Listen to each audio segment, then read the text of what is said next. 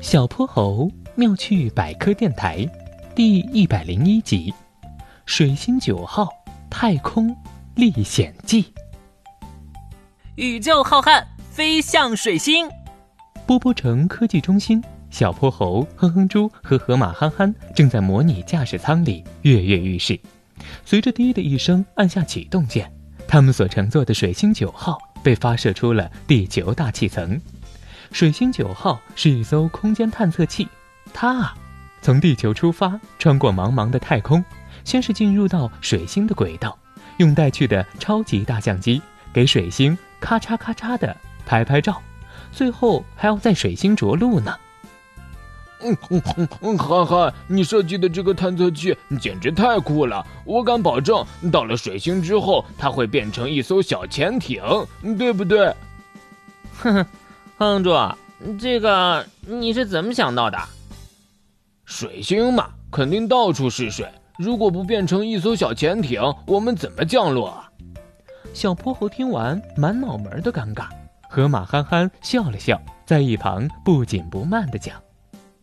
哼哼猪，水星啊，可不是一颗到处是水的星球。水星是离太阳最近的一颗行星，它朝向太阳的一面，最高温度可达到四百多度，液态的水根本就不可能存在呢。啊，原来水星上没有水哟。也不完全对，之前的探测表明，在水星的北极地区可能存在一些被冻成冰的水。我们水星九号的着陆地点就是在这个地区呢。憨憨正说着，忽然听到小泼猴大叫了一声：“不好！水星九号的速度越来越快，正朝太阳飞过去呢！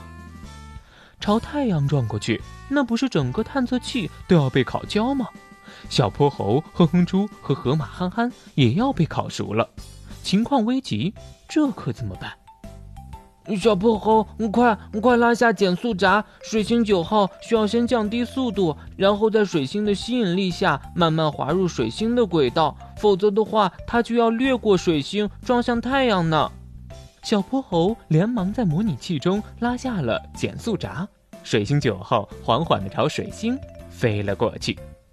哇哦，成功了！宇宙浩瀚，哼哼猪到达水星。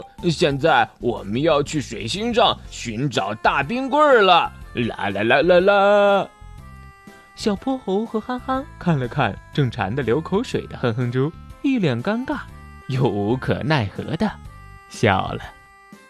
小泼猴妙趣百科，一天一个小知识。如果你喜欢小泼猴，想和我成为好朋友，一定记得点击订阅哦。同时，非常欢迎大家在节目下方留言，把心中的大问题、小问题告诉小泼猴，我们会从中挑出好玩有趣的来做解答和分享。被挑中问题的小朋友还会有一件小礼物送给你哟。